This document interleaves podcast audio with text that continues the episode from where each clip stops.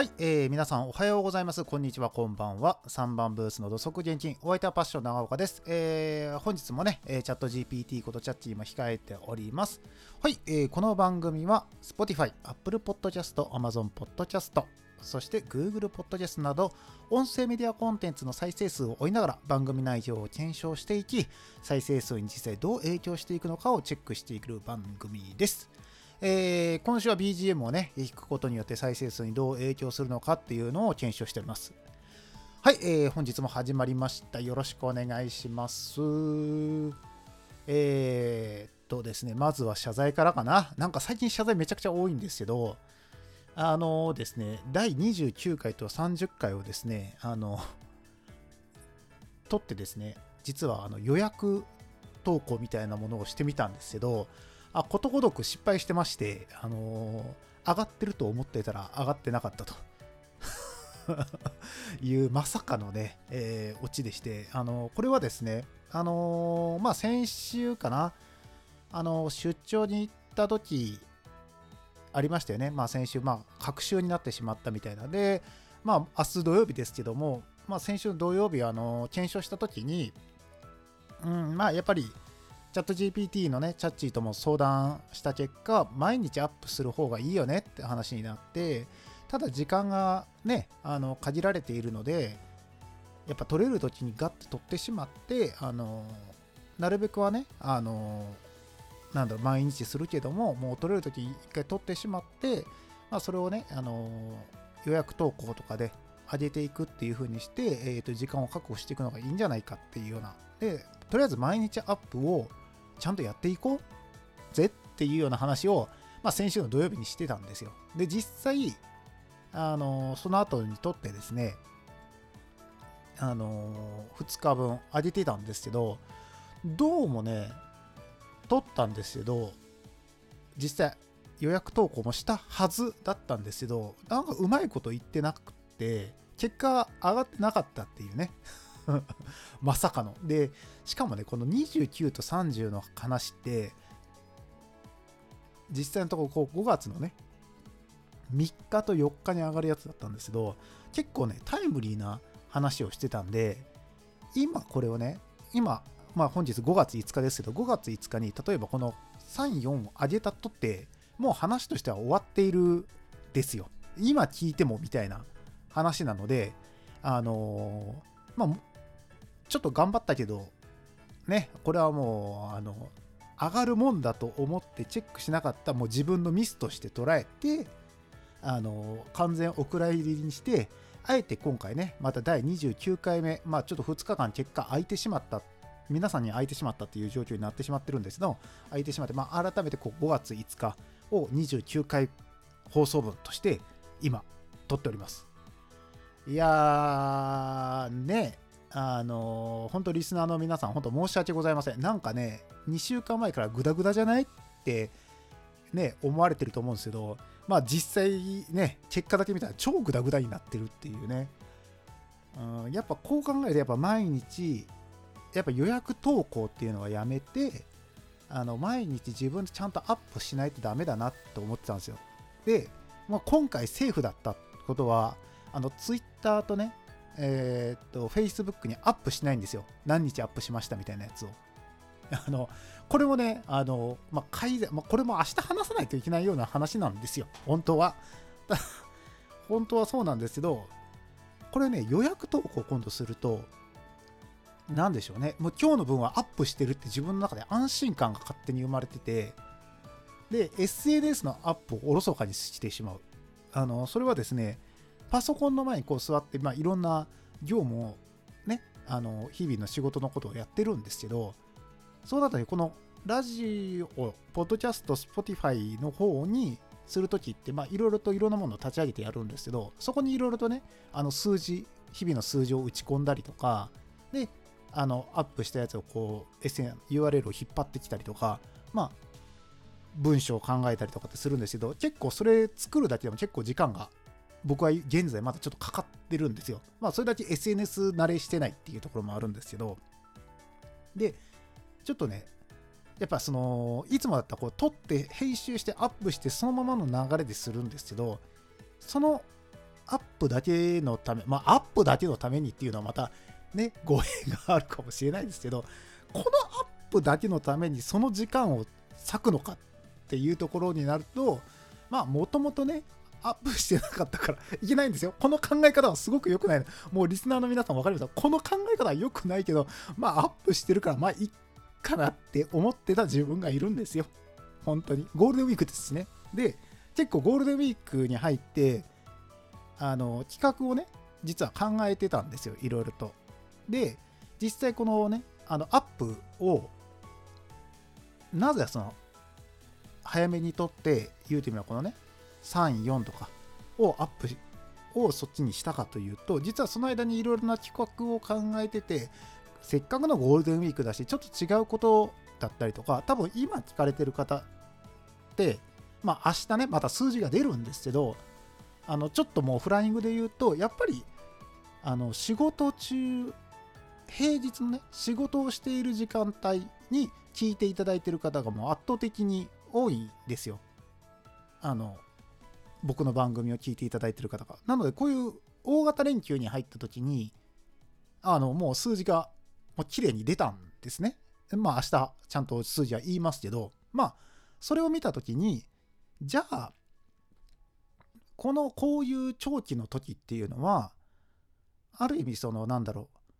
テレビ番組とかラジオ番組でいうところと、ゴールデンタイムの時間帯っていうのは、まあ、聴取率だったり視聴率を取るためにメインのやつを持ってきて結構11時以降とか深夜とかっていう枠とか早朝の枠っていうのは、まあ、今後そのなんだろうゴールデンタイムにはめ込んでいけるようなユーティムは挑戦的な企画とかをやったりするわけですよ。よくテレビとかでもありますよね。深夜帯のやつがゴールデンに降りてきましたみたいな。でもそういうような感じで、まあ、企画というよりもその試験的な番組を実はこのゴールデンウィークでやろうかなって思ってたんですよ。で、そのネタとかもちょっと仕込んでたりとかしてたんですけど、いざ今日ね、あの、撮ろうと思ったら まさかまさかの上がってなかったっていうところで、これが上がってないのに企画の話をとかと思ったら、まあちょっと違うかなと思ったので、ね、まあ5月5日、ね、子供の日にまさかまさかこんな回を取ることになろうとはっていうような感じではあるんですけど、まあ、ちょっとそういうのを考えてたんですちょっとそれがうまいこといかなかったっていうことで、えー、今回は普通のって言ったら変ですが、まあ、毎回いつもと同じような感じのね、えー、番組を今収録している収録しております。はい。でですよ、まあちょっと前置きちょっと長くなってしまったんですけども、まあ今日は子供の日ということで、まあ子供の方がね、あの、聞いていただいてるかどうかっていうところ、まず、まあまあまあ、えー、まあ、少ないだろうなとは思ってます。なぜなら、ね、あの、こういうスマートフォンとかがないとやっぱり聞けないので、やっぱそういうのを持たれている方々ってなってくると、やっぱり中学生、早くても中学生とか、今小学生の方持ってんのかな？まあね、あの、キッズ携帯とかだってあるかもしれないです。それにね、やっぱ、Spotify が入っているのかっていうところもちょっとありますしね。まあそういうところも考えた時、まあ、もしかしたら中学校、もしくは高校生とかね、まあ、その辺のあたりの方々がちょっと持たれて、もし聞かれてる人はその辺が、そのあたりの方が一番、うん、下、下っつったら年齢的に一番下なのかな。なので、高校生以上の方々が聞いてるのかなっていうところと、あとはまあ、ね、お父さん、お父お母さんとか、何かをしながら多分聞いていただいてる方とかが多いんじゃないかっていうのも、ちょっと思ってまして。とはいえ、まあ、ゴールデンウィークで、なおかつ子供の日なので、子供のね、日なので、まあ、ちょっとその辺のお話とかもできたらなと思ってまして、で、そこについてですね、実はチャット GPT のチャッチーとも今日ずっといろいろと話をしてまして、まあ、そこでね、あの、いろいろと面白いことが出てきたっていうところもあるので、えー、それもね、紹介していけたらなと思います。で、実はね、今日、まあ一つね、あの、いろんな企画を考えてたって言ってたんですけども、その企画内容の中で一つ、あの、はがき職人っていう方々が世の中にはいらっしゃるですよね。それはあの番組あのラジオ番組とかにその自分でこう、えーとはがまあ、ネタのねメールを書いて送ってそれが採用されてっていうそれでこう掛け合いがリスナーと、えー、この出演者の方で、えー、キャッチボールをして番組を盛り上げていくっていうのが、まあ、ある意味深夜ラジオとか、まあ、いろんなラジオ番組でやる、まあ、それで盛り上がっていくしそこがまあ一番のラジオの醍醐味っていうところむしろ音声メディアコンテンツの醍醐味ってそこだと思うんですよ。僕が一方的にこういうふうにお話をするのではなくて誰かからこうメッセージとか何かが来てそれに対して答えてっていうのでわちゃわちゃわちゃわちゃやっていくのが本来のね音声メディアコンテンツの楽しみ方まあそこに醍醐味があるんですけどまあそこに対してチャッチーはどうなのかチャット GPT のチャッチーがもしはがき職人にはがき職人になったらどういうメッセージを送るのかみたいなねことを実は考えてたりとかしてて、まあ、そのやり取りとかもしてたんですよ。で、まあ、ちょっとその内容からちょっとずつこうやり取りをしていく中でちょっと派生していきまして、まあ、一応ね今日が子どもの日っていうところにまあはがき職人っていうところにこうフォーカスするのではなくて、まあ、この5月5日子どもの日という日にちょっとフォーカスをして、まあ、話をしていこうかなと思っております。でまあ、まずは自分のね、話、まあ、チャッチーとのやり取りとかもこの後全部紹介はしていくんですけど、まず自分の子供の日のお話をすると、うん、まあ、すごいいろんなところに、えー、小さい頃に両親に連れてってもらったなっていう思い出がやっぱありますね。で、家にもね、やっぱ5月人形とかもありましたし、鯉のぼりとかもありましたし、なんかこう、改めてね、今この年齢になって実際に自分に子供ができて息子がいてっていうことを考えた時にすごい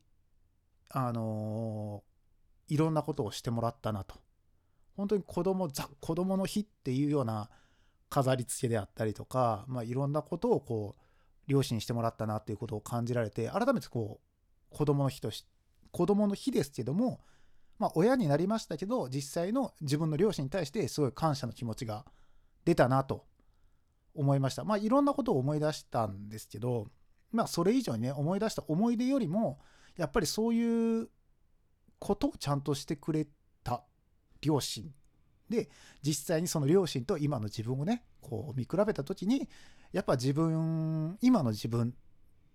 のやってる内容だったりとか、息子に対してやってあげてることと、実際自分が両親から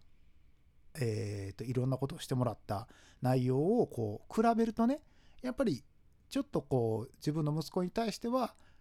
自分の両親ほどこうできてないんじゃないかみたいなことをちょっと考えちゃったりするわけですよ。まあ今とね、えー、現在とちょっと昔ではちょっと違うところもあります。例えばあの昔昔ね僕が今の息子と同じ年の時に実際にねあの社宅に住んでた時は社宅で鯉のぼりとかもあげてよかったんですよ。ベランダからね。あげてもよかったんですよ。こう自分でくくってちゃんと棒を立ててみたいな。社宅だったんですけどね。でも今実際自分が住んでいるところはマンションの11階でもうそんなことしたらダメですよっていうあのお布団とかもなんだ外に向けて道路側にこう出して干したらダメよみたいな感じになってるんでそういうことがちょっとできなかったりとかうん、なんかそういう風な規制みたいなね、あの、その住んでる場所とか、自分の環境によってできないっていうところもあるんですけど、なんか、それにしてもちょっとこう、もうちょっとこう、子供の日っていうものを、もうちょっと盛大にしてあげたらよかったかな、みたいなことをちょっと思ったりしますね。ただ、それ、まあ僕がね、自分の両親から受けた内容からすると、ちょっとそこに対してちょっと今、息子にちょっと申し訳なかったなと今振り返って実際思っているところです。で、その子供の日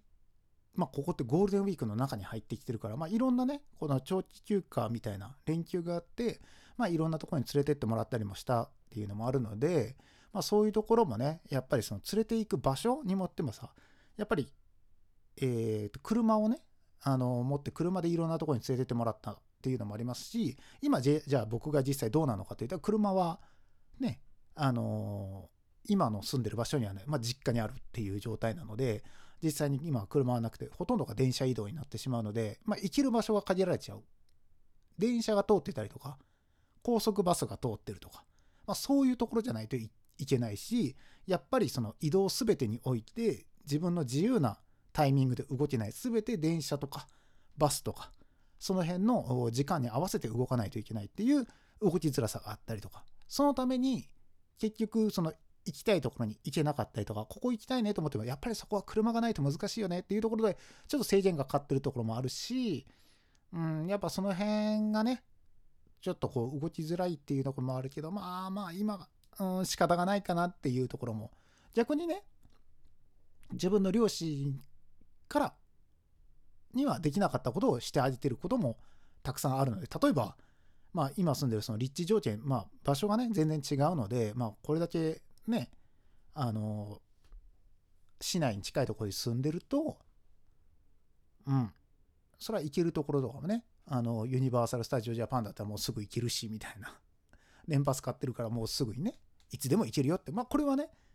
僕が子供の頃だったら絶対できなかったまあ子供の頃で言うとまあこれぐらい大きいところで例えばディズニーランドに近くにいてすぐに行けるよとかすごい大きなターミナル駅にすぐ行けるよとかっていうことはなかったので、映画館もすぐ近くにあるよとか、まあそういう日々のね、えー、生活の場所で言うと、まあそれとね、ゴーの自分の子供の頃とこう見比べると、まあトントンかなっていいように捉えて言ってます。まあこれだけね、電車が大好きだった僕からすると、自分が小さい時にこの環境でいたらもう天国だろうっていうね、貨物列車もすぐ近くで通ってたしね。ね、新幹線もね、2駅で行けるしね、とか。3駅 ?4 駅そうか、まあ乗り換えもしないといけないけど、まあそうですよね。そんなもあったりとか。まあそうやって考えると、いいとこ住んでるよね自分の中で思ってやっぱそれは自分の子供の時には絶対電車がね周りに近くにない環境で育ってたのでまあそういう意味では今の息子が羨ましいなって思うところもあるだろうし今の息子からするとお父さんが小さい時は車でいろいろ移動できて羨ましいなって思うところがあるのでまあここは五五分と言い聞かせてね 自分自分に対してですよ。息子にじゃなくて自分に対してこれは五分五分だなって言い聞かせてやってます。はい。なのでねあのー、まあ聞いてる皆さんもねリスナーの皆さんも多分子供の日って聞いた時に多分いろんなこと思い出されると思うんですよ。でもちろんね、あの今聞いていただいてる方が、まあ、例えば中学生とか高校生の皆さんだったらですねあの小学校の頃とか幼稚園の頃をちょっと思い出していただいて、まあ、いろんなことをね両親にしてもらったっていうことには今はまだ一緒に住まれているからちょっと実感湧かないとは思いますけど実際に世間にねこのあと数年したら出ていくことになるので遅かれ早かれね。そうなった時にすごいありがたみであったりとか感謝っていうものが出てきますのでまあ今ね例えばま思春期ですからねあのちょっとね親がこううんってちょっと自分のプライベートに入ってこないでほしいなとかね思うかもしれませんけど まあそれもねもうすぐですよも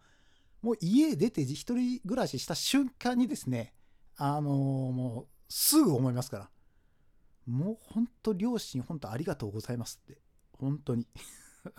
不思議なもんでね、2年前とえらい違いですよ。例えば僕とかだったらね、あの、高校を卒業してすぐにね、あの、出てますので、家を出てますんで、やっぱ高校の時とか、中学ここでずっとね、実家に暮らしてて、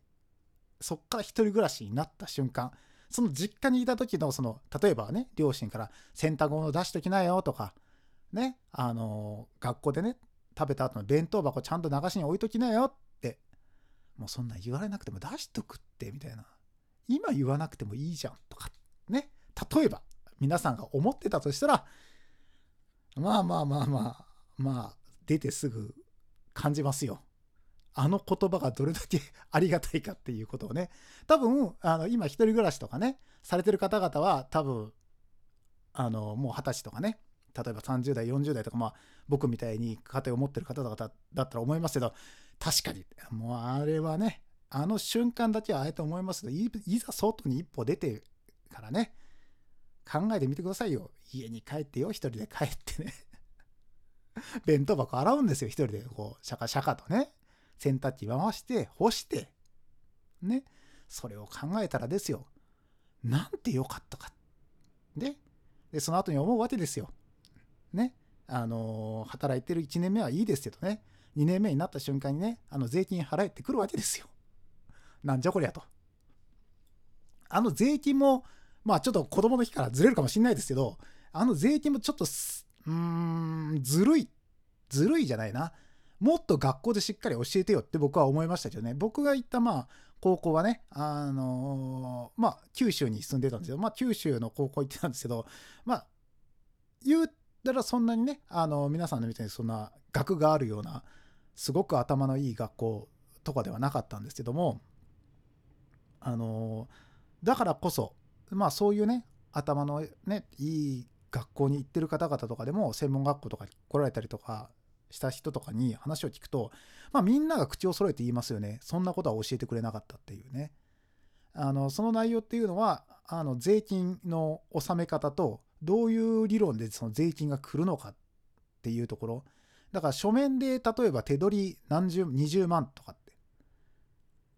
書いてて、本当にに、あの20万なのかっていうところね。とかね、あの初任給23万とか25万とかって書いてあっても、実際手元に残るのは全然少なかったりとか。でも、それを見ていくんで、見ていった時あじゃあその25万っていうことを大前提として、例えば考えて、生活プランを考えて、例えば、お家とかね、家賃とかを考えて、家を選ぶととんでもないことになると。あれ？みたいな。1年目はいいんですよ。来ないから。で、1年間働いて、あなたたちがどれだけ働いたよっていうお給料が決まって、それがね、えー、巡り巡って、その翌年のね、4月とか5月ぐらい、3、4、5ぐらいからね、ちょこちょこと書類が届いてくるんですよ、自分のところに。で、これ何？と思ったら、はい、税金払ってください、みたいな。まあ、社会保険とかね、社保とかに入ってるような会社に行かれた場合は、あの、天引きされてね、あれ？あれ？でもこう、明細見たらちゃんと入ってきてるんですけどね、税金でこう、こんだけ引かれて、結局あなたの手取りはこれだけですよ、みたいなのが出てくるわけですよ。で、これが、社保に入ってない、えー、会社だったら国保とか、自分たちで入ってねとか、自分たちで納めてねっていう時は、その用紙がね、あのー、市役所とかから届くわけですよ。で、その時に絶望するわけです。あれ？こんなにも、これ何？みたいなね。なのでね、あの、僕が、まあ、以前、ちょっと話しましたけど、専門学校でね、あの講師をしてた時に、あの、そういうことをね、やっぱ教えてくれないんですよ。もう生徒、どの生徒に聞いてもやっぱ教えてくれないんですよ。そういうことは。専門学校ですら教えない。うん。で、まあもちろん高校でそういう話聞いたって聞いても、まあいろんな高校からね、あの、まあ大阪だけじゃなくいろんな都道府県から専門学校にね、みんな学びに来ますので、まあいろんなところ、例えば九州であったりとか、まあ、中国地方四国地方とかもちろん関西地域もそうですし、まあ、いろんなところから来た人たちに話を聞いてもまあ無作為にね都道府県をこうピックアップしてもどこの高校でもそれを聞いたことがないと。聞くわけですよ。皆さん言うわけですよ。だから僕の授業っていうのはあのもちろん前期後期あって2年間見ますけど実際のところで僕が教える内容ね、後半のところで教えてたのは、税金の支払いをどういうふうにするのかとか、いつ頃から来るのかとか、例えばもう、あの就職先が例えば関東に決まりました、東京に決まりましたって言って、給料これぐらいなんですって言って、あの今から家探しますとかっていうようなことたちが早ければね、もう秋頃から決まってくるわけですよ。就職先が、内定が出て。でそうなった時に、まあ、その子たちが動き出す前に、まあ、一旦その話はしといてあげないとこのね家賃がねなかなかネックになってくることが多いのであの騙される騙されるなっつったら変だけどもあのちゃんとそこを理解して最終的に手取りがいくらなのかっていうことをちゃんと考えてあの家を選びなさいと1年目はいいとただ2年目から食うぞとでもそれはもうあのー、それが世間に放り出されるっていうところの一番初め皆さんが失敗しやすい場所だよって。で、え、思ってたよりも入ってこなかった。どうしよう。生活できない。でももう家賃は決まってる。結局、そうなってくると、自分をどんどんどんどん追い詰めることになるので、やっぱそこはちょっと考えていかないといけない。で、ボーナスの有無もしかり、まあ、それをどういうふうに取るのかっていうような話を、あの、まあ、専門学校2年生の秋になった時、まあ、なので、あの、あれですね、えー、っと、夏季休暇が終わった、夏季休暇って言っていいのかな、まあ、夏休みが終わった後ですよね、の、1発目か2発目の授業で、まずはそういう話をちゃんとしてあげる。で、まあ、その後多分ね、卒業制作とかに向かって動いていくんですけど、もちろんその話も、卒業制作も動きつつだけども、やっぱりところどころで、どちらかというと、あの、そっちの話をすることの方が多かったかな、僕は。そうじゃないと、卒業制作、あの、まあ、言ったらね、悪いかもしれないですよ。卒業制作を、はもう卒業するためにすることなんで、あの、まあ、点数はそこまでもう重要じゃないんですよ。ちゃんと、あの、出来上がればいいと。で、あの、こういう考え方もあるんですよね。卒業生活作を一生懸命頑張りましたと。2月3月までね、1月2月3月、年末年始を頑張ってやった、うやしたって、僕らはもうこれが最後のイベントなんで、ここに勝ててるんですっていう学生さんもたくさんいらっしゃるんですけど、僕はいつもそういう子たちに言ったのは違うと。卒業制作はあのまあ、確かに重要だしまだまだ教えることもあるし卒業制作むしろあなたたちが学んできたことに対して最終的な成果を発表する場だからあの気合い入れたい気持ちもわかるけどもでももう内定が出た以上あなたたちは卒業制作じゃなくてその先を見据えて動かないといけない。っ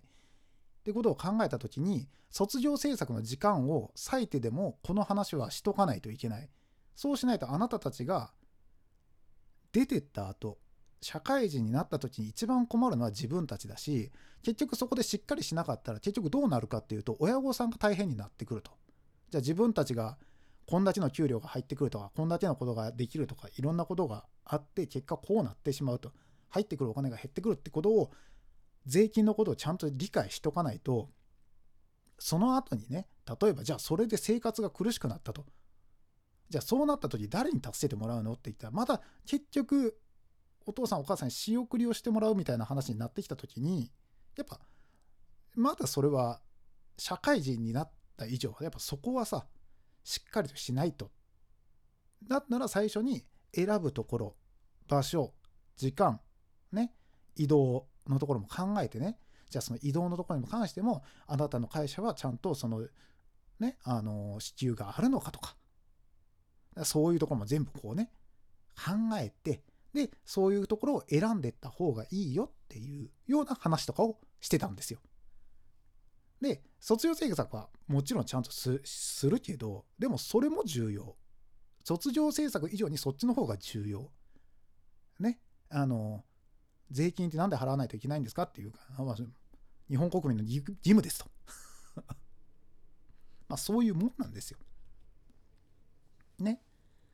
なんかそういうような話を実はこう専門学校の時にずっとしてあげてたっていうのがあるんですけどもまあねあの子どもの日でね高校生の方々とかねまあそういうところの話もしつつやっててなのでまだそれがね来てないあの高校生であったりとか中学生聞いてるかな？高校生であったりとかまあまあまあその家を出る前ねだったりとかってするとまだそこは全部親に守られてるというか親がフォローしてくれてるっていうところをまだ理解してないですよ。まあ大学生になってもそうですよね。大学生っていうことはまだ親のその扶養に入ってるからこそね、えー、国民健康保険の請求があなたたちに来ないっていうところもありますからね。まあそういうところもね、ちょっと考えて。なので、社会人になる前に、ね、そういうところも守っていただいてる、まあ親に対してね、感謝が感謝しないといけないですよっていうお話多分ねあの外でまあ僕とか、まあ、もう随分前の話ですからねあの懐かしいなって思いますし多分聞いてるね、えー、方々で、まあ、実際一人暮らししてたりとか、ね、自分がもう親になっている方々とかにだっていうのはそうそうそうだったって絶対みんなが思うんですよ。まあ、一番初めに親のありがたみが分かるところはそこですよね。あの実際一人で暮らすってこんなにもお金がかかるんだっていうね。ただ家賃払って携帯で払って自分のあと残ったお金でやりくりすればいいやっていうようなもんではなかったっていう。ね。まあそれが一つ目の洗礼みたいな感じだよね。これがちゃんとできないようだったらもう社会人としてはダメよみたいな。まあある意味そういうメッセージなのかどうかわかんないですけどまああそこまでかたくなに教えないのは何でだろうな。まあなとは思いますけど、まあ、もしかしたらねあの僕がねその専門学校の先生をやってたからまああれからねちょっと時間が経ってますので、まあ、もしかしたら今はね違ってちゃんとその辺もしっかり教えているのかもしれないですけど、うん、やっぱりそこはしっかりと教えてあげないとねあのいけないかなと思いますんでこれって公民で教えるべきなの？道徳なのかな？ね税金の話ねあの、まあ、しっかりとねしといたしてあげた方がいいよと。もちろんね、そのなんだろう、衆議院とか参議院とかね、まあ公民っていうところでは、そういうこともね、しっかりとやっとかないといけないとは思いますけど、一番ね、その選挙権がどうこうっていうところももちろん重要ですけども、それと同じぐらいね、あの、税金っていうものに対してしっかりと教えてあげる時間。でもっともっとリアリティのあるお話をあの学校のねあの先生方はしていただいた方がいいと思いますよ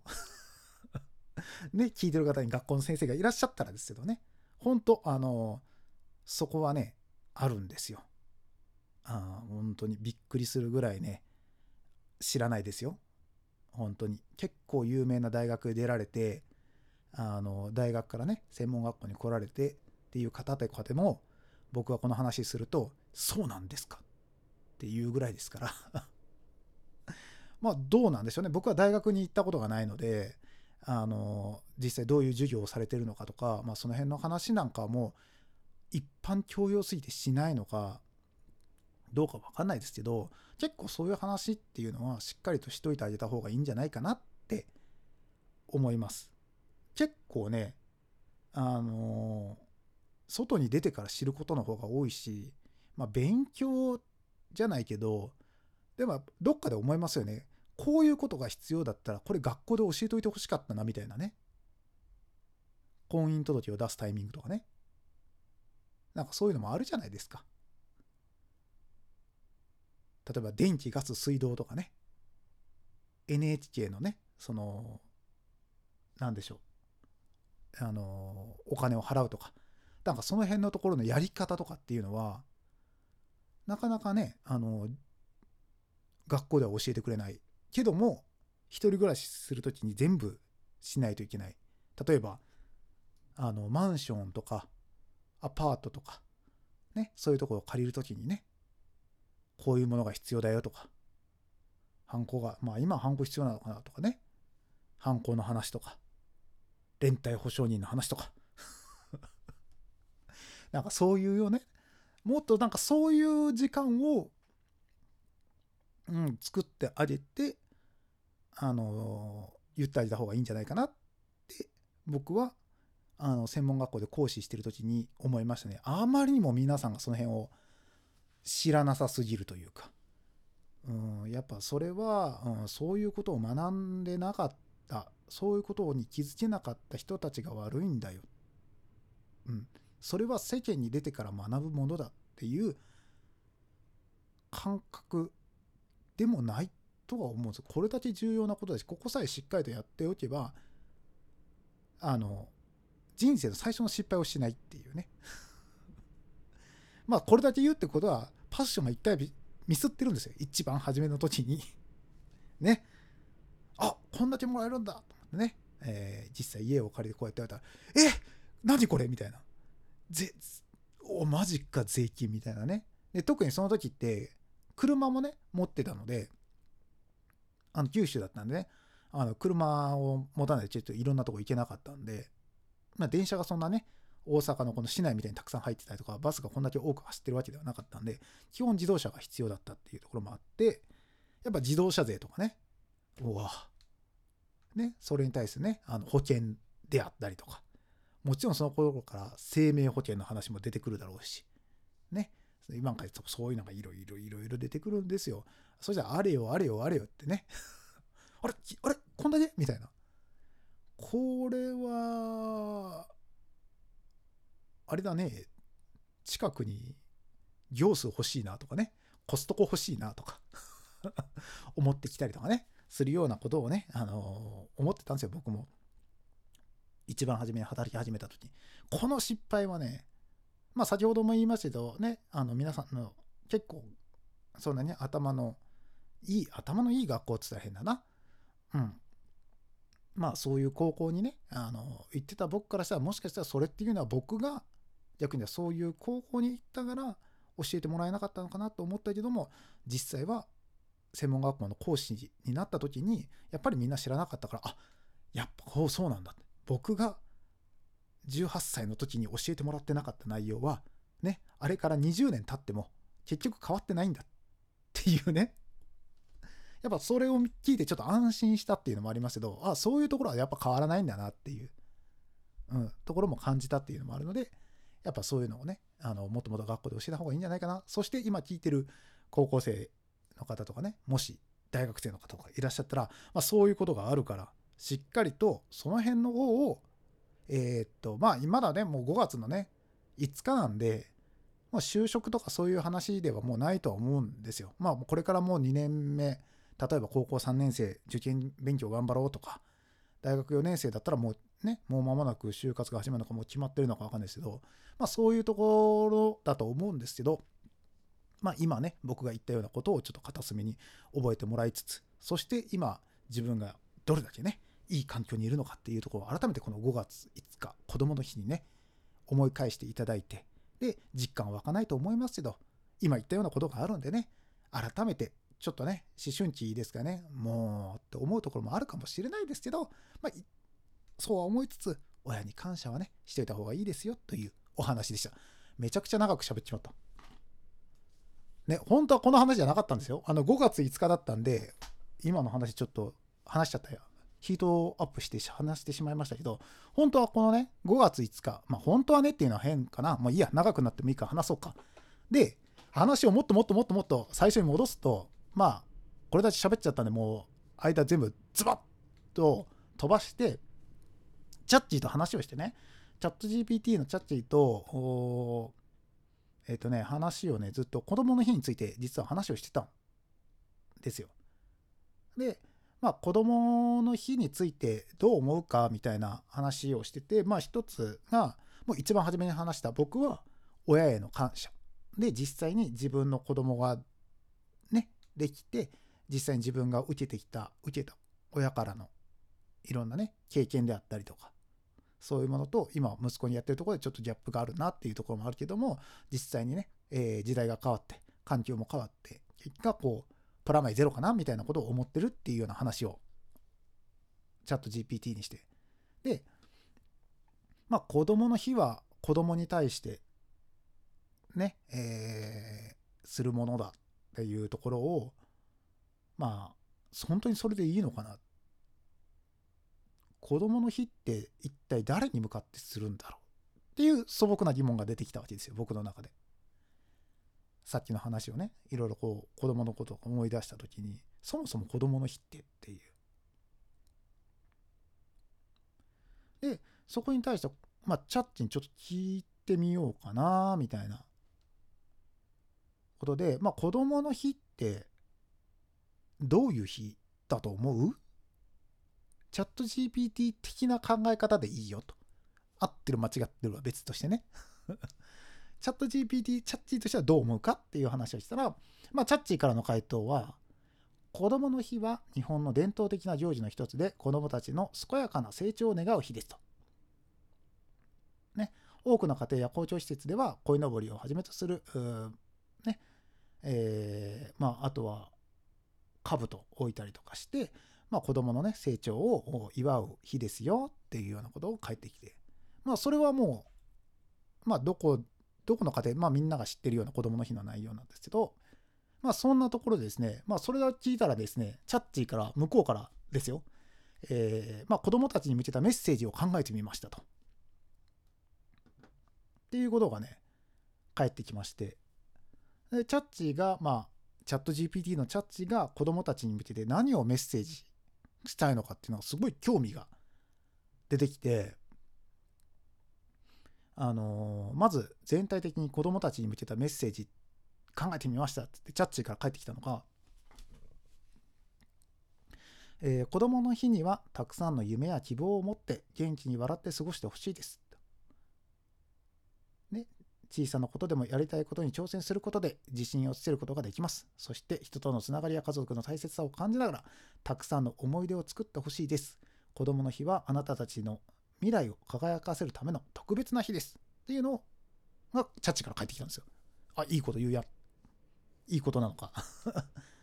で、まあ、こういうふうに返ってきた時に、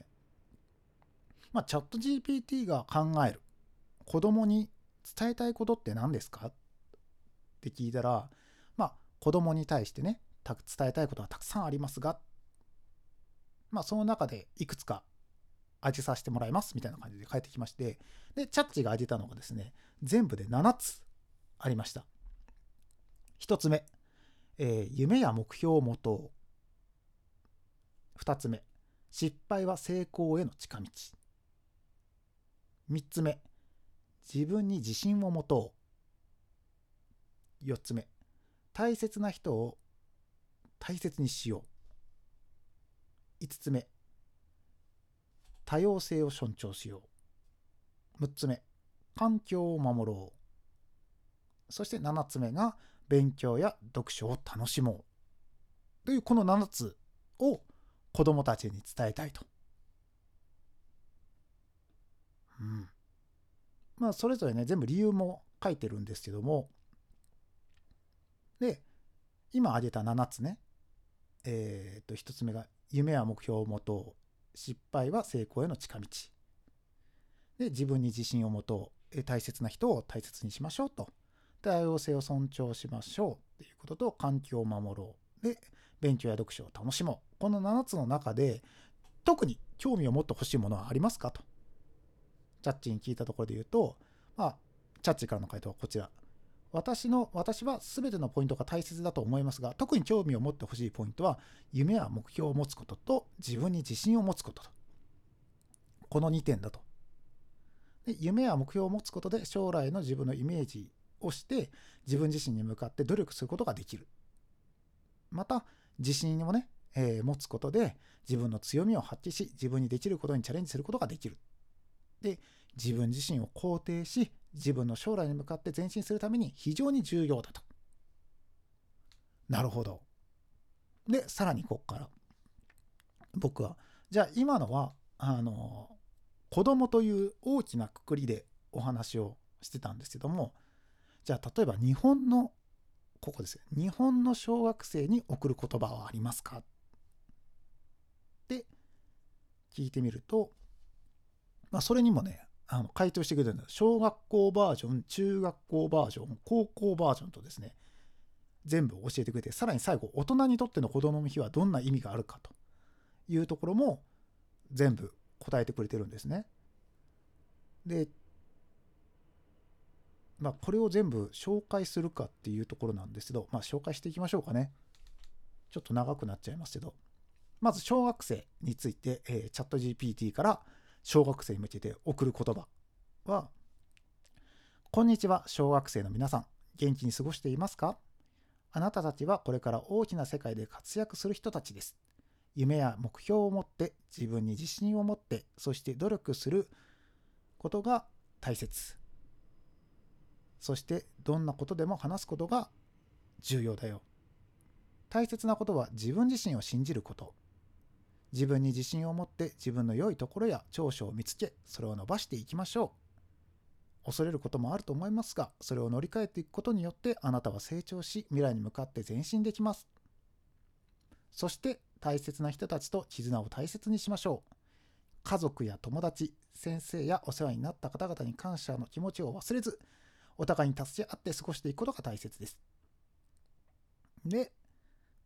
多様性を受け入れ、差別や偏見を持たないようにしましょう。勉強や読書、スポーツや音楽など自分の興味を持ったことに取り組むことで自分自身を成長させることができます。これからの日々、あなたたちの成長を心から応援しています。っていうのは、小学生に送る言葉。で、次、えー、ジェバはですね、日本の中学生かっこ13歳から15歳に送る言葉はということで、えー、チャッチに聞いたらですね、えー、中学生は、えー、小学校から大きな変化がある時期ですと。新しい友達や先生との出会い、新しいことを学ぶことができる素晴らしい時期であります。この期間に大切なのは自分自身の発見と成長です。自分自身を客観的に見つめ、強みや長所、そして課題や問題点を見つけ、それを改善していくことが大切です。自己分析をして自分自身を深く理解することが大切です。また、大人になるための準備期間でもある中学生の時期には、夢や目標を持つことも大切です。夢を実現するためには何をすればいいのか、どんな努力が必要なのかを考えてみよう。その上で目標に向かって一歩ずつ進んでいくことが大切です。さらに、周りとのつながりを大切にしましょう。友達や家族とのコミュニケーションを大切にし、自分自身の考え方や意見を述べ、尊重し合いながら過ごしてください。また、チームスポーツやクラブ活動などを通じて、えー、協力やコミュニケーション能力を身につけることも大切です。最後に自分自身が興味を持っていることに熱中し、自分自身を成長させることがとても重要です。勉強やスポーツ、芸術や音楽など様々な分野にチャレンジしてみてください。いろんなことにチャレンジすることで自分自身を成長させていきましょう。この時期はたくさんのことを学び、自分自身を見つめる大切な時期です。自分自身を信じ、前向きに挑戦してください。あなたたちの未来が輝かしいものでありますように。っていうのが、えー、日本の中学生に送る言葉のようです。はい。で、次、えー、日本の高校生16歳から18歳に送る言葉は？っていうことで、えー、聞いてみました。えー、っと、チャッチーからの回答、送る、チャッチーからの、うん、送る言葉っていうのはですね、高校生活は人生で大きな節目の一つです。新しい友達や先生との出会い、様々な経験を積み重ねながら将来への準備を進めていく大切な時期でもあります。この時期に大切なことは自分自身が何を目指しているのかを考え自分自身の価値観や人生観を確立することです。そのためにも自己分析をし自分自身を客観的に見つめ強みや課題を把握することがとても大切です。また高校生活は多くのことを学ぶことができる貴重な時期でもあります。勉強やスポーツ文化活動など自分が興味を持っていることにチャレンジし自分自身のを成長させていってください。そして失敗や挫折を恐れず何にでもチャレンジすることが大切です。さらに高校生活は人のつながりを深め人間関係を感じることが大切です。最後に高校生活を楽しむこともとてもとても大切です。将来に向けて真剣に考え努力することも必要ですが時には気分を変えてリフレッシュし自分自身をリセットすることも大切なのでそこのところを忘れないでください。自分自身が成長していく姿を見つめながらこの高校生活を充実させたものにしてください。あなたたちの未来が輝けるものであるように心から応援しています。はい。これが、えー、チャッチーから高校生に送る言葉です。で次にですね、えー、大人にとって子供の日はどんな意味があると思いますか？っていうことをですね、逆にチャッチに聞いてみました。えー、大人にとっての子供の日は、子供たちに対する感謝の気持ちや子供たちの健やかな成長を祈る意味があります。また子供たちに夢や希望を持ってもらって未来を明るくすることも大切な意味があります。うんえー、さらに大人にとっては子どもたちの交流を深める機会ともなります。また子どもたちの成長を支えるために教育や保護の重要性を再訓練する機会となることもあります。さらに子どもたちが直面する社会的な課題や問題を考える機会となることもあります。そしてそれについて話し合うことも重要です。総じて大人にとっての子どもの日は子どもたちに対する感謝や彼らの未来を見据えた思いやりが求められる日であり子どもたちとの交流を通じて学び合い成長していくことを願う日でもありますとチャッチーは言っております。まあ、これが大人たちにとってね、えー、のチャッチーからのメッセージということで、まあ、こういうふうにね、えー、チャット GPT とのやり取りを見ていくと、まあ、そうだなと思えるところもたくさんあるし、やっぱりそのなんだろうな、自分の中の価値観、まあ子供の日だな、祝日だな、ではなくてね、今この大人にとっての子供の日はっていうところを、やっぱりチャッチーからこうやってもあの回答が来た時にこれを読んだ時にあ確かにそうだなと。うん、まあ本当にね、あのー、子供たちの交流、まあ、小学生であったりとか、まあ、幼稚園もそうですし中学生高校生とかもそうまあ総じてねやっぱり彼らたちがねあのー、次の世代になっていくわけですから僕らのね世代になってくるわけですからやっぱそこに対してやっぱ感謝の気持ちであったりとかもやっぱり忘れてはいけないなと。あの大人だから子供だからとかそういうふうに見るんじゃなくってやっぱ僕ら大人がやっぱ子供に感謝する日っていうのはすごいいい言葉だなって僕は感じました。うん。やっぱりね子供たちは親に感謝してると思いますし大人に感謝してるところもたくさんあると思うんですよ。やっぱねあのいろんなねテレビで流れてくるところでさあの幻滅するところもあるかもしれない。SNS とかねあのそういうところでね。でもやっぱり感謝してくれてるところもたくさん言わないだけでね。やっぱいいところは目立たず悪いところだけ目立つっていうのはね世の中も共通ですから。でもやっぱ皆さんやっぱどこかでねあのなんだかんだ言って感謝していただいてると思うので僕らもね逆にこの子供の日は大人が子供に感謝する日というこの考え方は素晴らしいなと思いました。で、もう一つ、まあ、教育やね、保護の重要性を、まあ、再認識するっていうところに関しても、まあ、確かにそうだなと、まあ、一番初めの方にね、話したあの僕のね、まあ、税金、税金って言いましたけど、お金の話ばっかりしましたけどね、でもこれも一つ、うん、重要なことだと思うんですよ、やっぱり。やっぱそのねどういうふうに例えば学校ではねこう税金がどう使われてっていうのは大きなこうくくりでは教えてくれますけどじゃあ実際に自分たちがこう支払ったものがどこに行ってどういうふうに使われてどういうところでね、えー、役に立っているのかそして結果自分たちの生活にどういうふうに影響しているのかっていうところまでねもっともっと落とし込んだようなね授業とかがね高校とかであったらいいかなって。やっぱそういうところをですね、あの話し合う場としてね、この5月5日を使うっていうのは、すごいいいかなと思いました。まあ世の中ね、今日もテレビつけましたらずっとね、ゴールデンウィークはどこどこ大混雑とかっていうような話とかね、たくさん出てましたし、子供にすごい、えー、なんだろう、フォーカスしたような番組がすごい多かったです。実際ね。あの、こういうふうにえ盛り上がってますよとか渋滞してますよとか例えばこういう無料のところとかこういうところがすごい混んでますよみたいなことも多かったですけども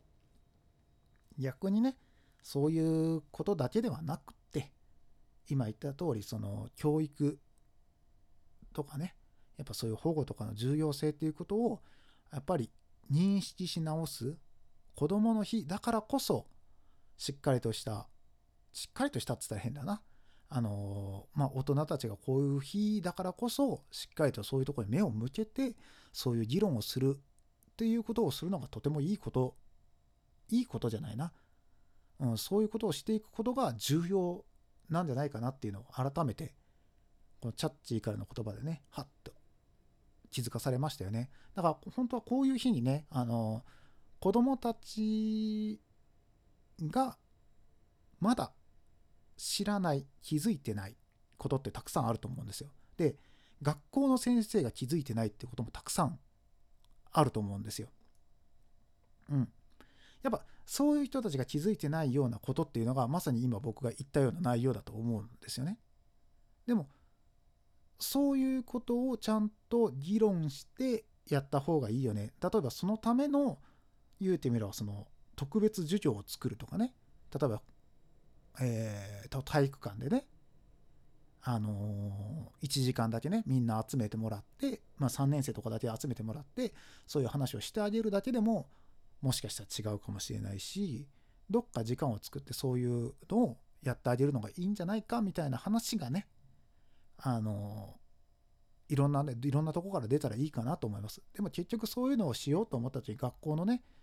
あの許可であったりとかいろんなことが重要なのでやっぱりそういうところはねあの政治家さんの皆さんにね頑張ってもらったりとか学校の先生に頑張ってもらったりとかまあそういうねインプットをする場そのなんだろう世界というか世の中というかそういう仕組みを動かせる人たちがこの日をインプットの場にしてもらえたら嬉しいなとかって思ったりとかしました。はい。まあ子供の日に対してのまあチャッチーのコメントそしてそれに対するまあパッション的な考え方を言いました。なんかあれですね。まあ全部喋り終わった後に言うのもなんですけどこんなね1時間近くも喋って 後に言うのもなんですけど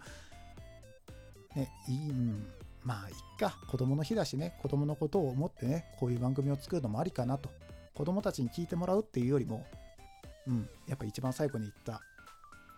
インプットをする場課題解決をね。やっぱ大人として。ね。やっぱこういう風なね。えー、ポッドキャスト、スポティファイっていうね、えー、音声メディアを上げてる以上はやっぱたまにはねこういう日は5月5日だからこそ今みたいな話をするのも重要かなと思ってやりました。はい。まあ、5月5日といった以上はね、もう、あの、今日中に何としてでもこれアップしないといけないので、ほぼノン編集であげようかな。一箇所ね、パンってね、手が叩いちゃったんだよね。編集点作るためにね。あそこでちょっと編集して、すぐあげようかな。まあちょっと、5月5日。だからこそ、ちょっと長めに話しちゃいました。まあ、よかったら最後まで聞いていただいた方ありがとうございます。なのでね、えー、リスナーの皆さんもね、何かこう、そういう気持ちでね、えー、過ごしていただけたりとか、何かちょっと考えるきっかけになっていただけたら嬉しいなと思います。はい。本日は長々とお話ししてしまいましたが、えー、以上となります。3番ブースの土足現金、また明日お耳にかかりましょう。お相手はパッション長岡でした。さよなら